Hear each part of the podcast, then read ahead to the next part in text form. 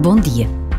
Sabias que já houve oito Jornadas Mundiais da Juventude na Europa, cinco na América, uma na Ásia e uma na Oceania?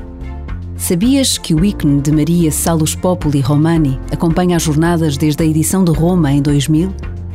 Algumas das perguntas que recentemente apareceram nas redes sociais a promover a próxima Jornada Mundial da Juventude, que vai acontecer na primeira semana de agosto de 2023 em Lisboa.